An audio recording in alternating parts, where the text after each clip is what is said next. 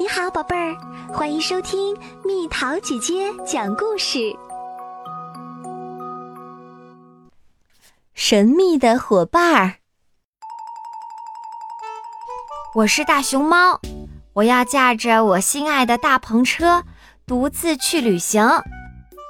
一大早，老山羊就大声喊叫：“捉贼呀，捉贼呀，偷母鸡的贼！”我正驾驶着我的大篷车经过他身边，我可没有偷什么母鸡。咦，这是什么？一根纯白的羽毛。我把它戴在礼帽上啦，我想一定很漂亮。咕咕咕！这是什么声音？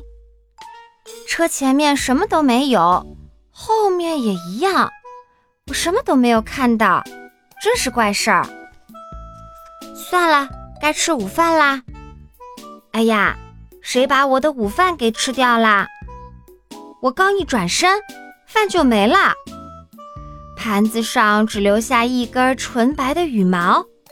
奇怪，真奇怪。再没有什么比美妙的吉他乐曲能让我放松的啦。叮叮咚咚，啊，母鸡的脚印，这回一定可以捉到它。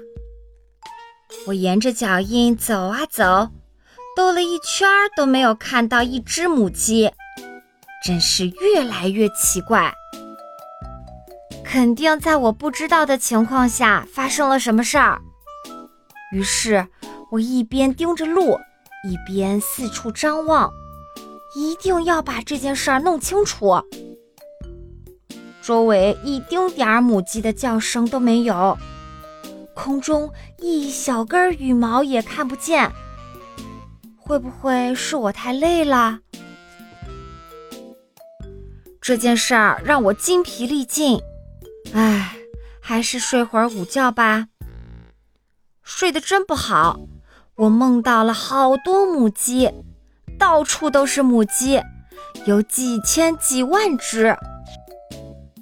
呀，我枕头上怎么有一枚蛋啊？还是热乎乎的呢。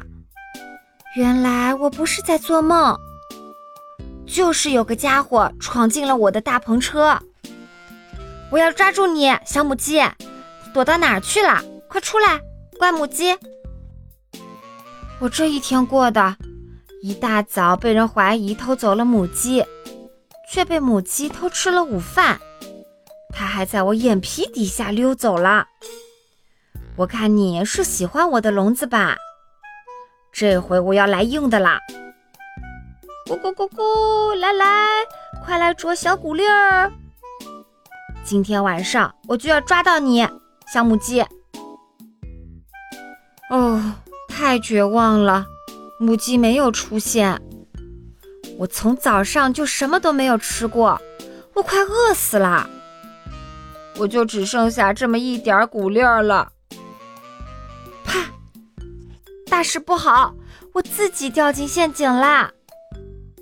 咕咕咕！哎呦，小母鸡，我又听见你叫啦！现在它向我走过来了，它要干什么呢？在这个笼子里，我什么都看不到。谢谢你，亲爱的小母鸡，是你救了我。我本来还要捉你呢，我真是个大笨蛋。我的乖母鸡，你愿意跟我一起旅行吗？出发喽，我的小母鸡。咦，你听到了吗？什么声音？